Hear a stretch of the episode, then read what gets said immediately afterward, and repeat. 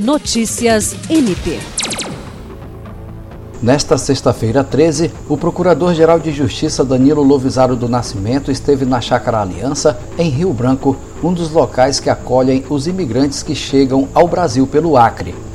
O objetivo da visita foi conhecer o funcionamento do espaço, identificar as necessidades e definir estratégias de atuação do Ministério Público do Estado do Acre na questão migratória. Estiveram presentes integrantes das Secretarias Estadual e Municipal de Assistência Social dos Direitos Humanos e de Políticas para as Mulheres, além do coordenador administrativo do Núcleo de Atendimento Psicossocial na Terra, órgão auxiliar do MPAC, Fábio Fabrício.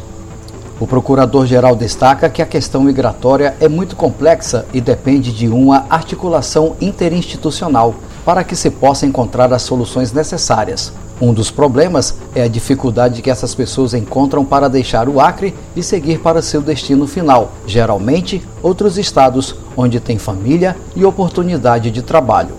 Atualmente estão no abrigo 14 famílias que, em sua maioria, são de nacionalidade venezuelana. No espaço, recebem moradia, alimentação e orientação para retirada de documentos e inclusão em programas sociais.